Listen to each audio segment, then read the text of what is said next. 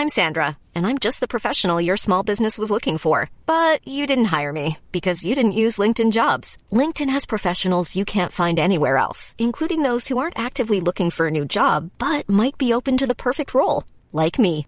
In a given month, over 70% of LinkedIn users don't visit other leading job sites. So if you're not looking on LinkedIn, you'll miss out on great candidates like Sandra. Start hiring professionals like a professional. Post your free job on linkedin.com/people today. Por que é importante entender as dispensações? Evangelho de Marcos capítulo 6. Comentário de Emaro Persona.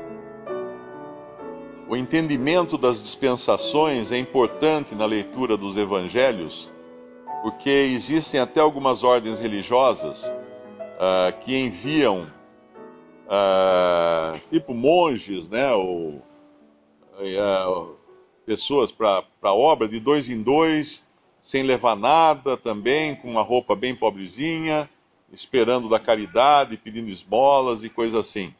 Mas quando nós entendemos o caráter profético e também dispensacional dos evangelhos, nós sabemos que existe uma progressão na, nas coisas. Elas acontecem no momento, por uma determinada razão, servem para nós de, de, uh, de, princípios também, na maneira de, de agirmos, mas não são exatamente um mandamento, no sentido de falar assim: ó, oh, gente, então nós vamos sair pregar o evangelho, ó, nós vamos daqui a, a Recife, vamos a pé, sem levar mais do que a roupa do corpo, né?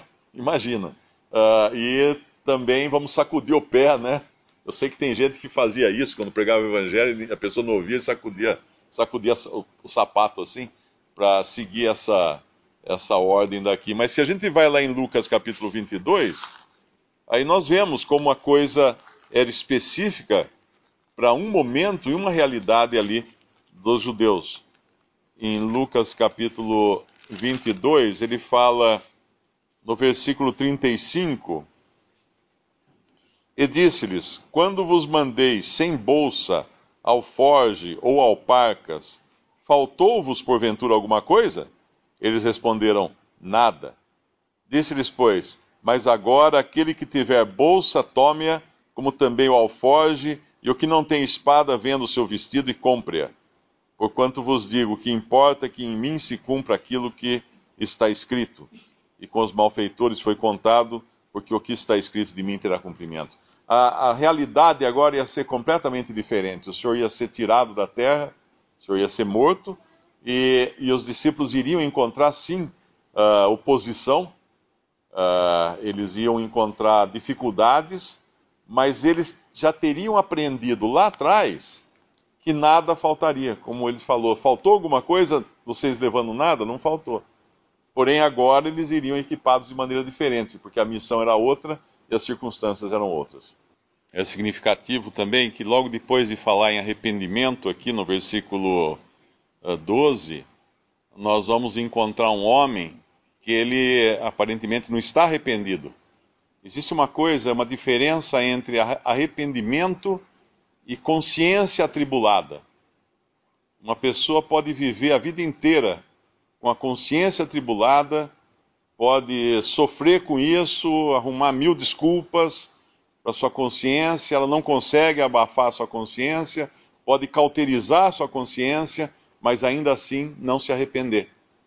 E esse homem aqui agora é um rei, Herodes, ele, ele não está tranquilo, porque ele mandou matar João Batista. Ele mandou decapitar João Batista. E por quê? Porque João Batista falava para ele se arrepender porque ele estava tendo um caso com Herodias, que era mulher, que era cunhada dele.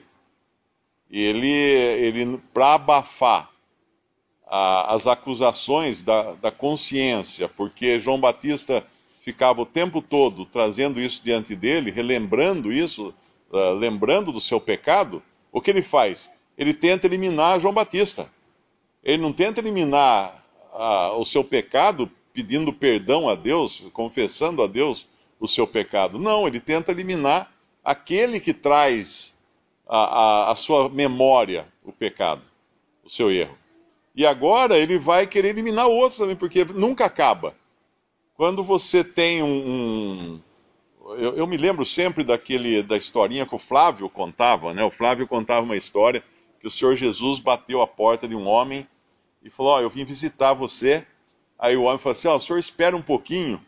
Aí foi lá, pegou, tirou tudo da sala que o senhor podia não gostar, né, de ver na casa dele, jogou tudo na cozinha.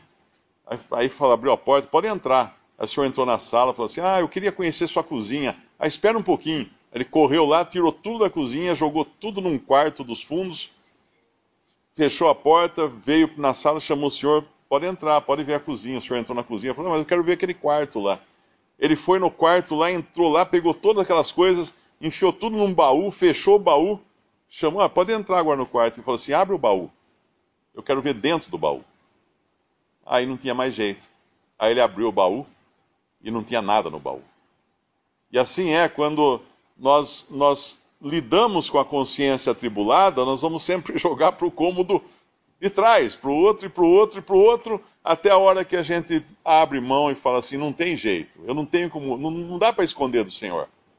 E aí, quando nós confessamos, quando nós abrimos o baú, tá bom, Senhor, olha no baú. O que tem lá? Não tem mais nada, porque ele resolveu o problema. E aqui Herodes não está ainda nessa situação, e parece que não vai estar nunca porque ele vai sempre eliminar aquilo que traz à memória o seu pecado. A sua consciência não o deixa tranquilo. E ele tem medo agora, porque ele acha que o Senhor, o Senhor Jesus, é, é, é João Batista, que ele mandou degolar e ressuscitou dos mortos. E assim é, quando nós estamos atribulados por algum pecado não confessado, nós perdemos noção da realidade. Nós não, não tem, as coisas não fazem sentido igual fariam se a gente estivesse em plena consciência, né, em plena das nossas faculdades, por assim dizer. E, é, esse é João que mandei degolar. Mas ele tem os seus assessores que vão falar que é Elias. E outros vão falar que é um profeta. Como um dos profetas no versículo 15. Aqui está um homem atribulado. E quando ele quando atribu, fica com a consciência, ele tem que tentar resolver o problema, não confessando, mas eliminando aquilo que traz à tona o seu pecado. Provérbios capítulo 20. Provérbios 20, versículo 25, diz assim: Laço é para o homem dizer precipitadamente é santo, e feitos os votos, então inquirir.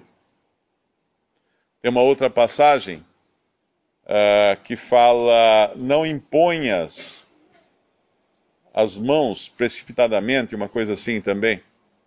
Uh, mas já, já é nas epístolas, se não me engano. Uh, ninguém impõe as mãos precipitadamente.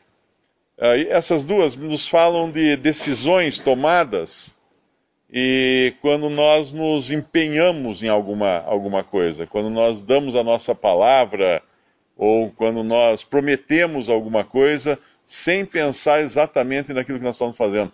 É, tem a ver também com aquela de ficar fiador, né, que fala lá no, no Antigo Testamento, de ficar fiador de alguém, uh, de, que é você prometer pagar a dívida caso a pessoa não pague. E, obviamente, vai ter uma surpresa depois.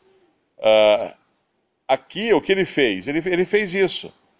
Ele tomou uma decisão precipitada, ele poderia depois, é que ele fez os votos, ele achou que seria um pecado maior ele não cumprir os votos que ele fez do que decapitar um homem inocente.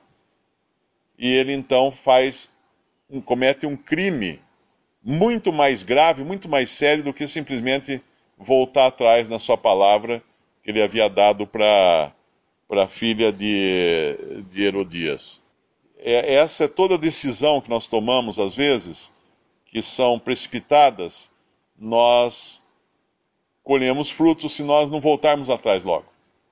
1 Timóteo 5, 22. A ninguém imponhas precipitadamente as mãos, nem participes dos pecados alheios, conserva-te a ti mesmo puro. É, é o empenhar-se, né? é o, é o uh, enrolar-se com alguma situação que depois não dava para voltar atrás. Mas dá para voltar atrás, é que ele poderia ter voltado atrás. Ele poderia ter evitado esse crime que ele comete aqui. É claro que a reputação dele ia ficar em jogo, ele não ia ser bem visto, porque voltou atrás, mas evitaria um pecado maior. Visite respondi.com.br. Visite também 3minutos.net.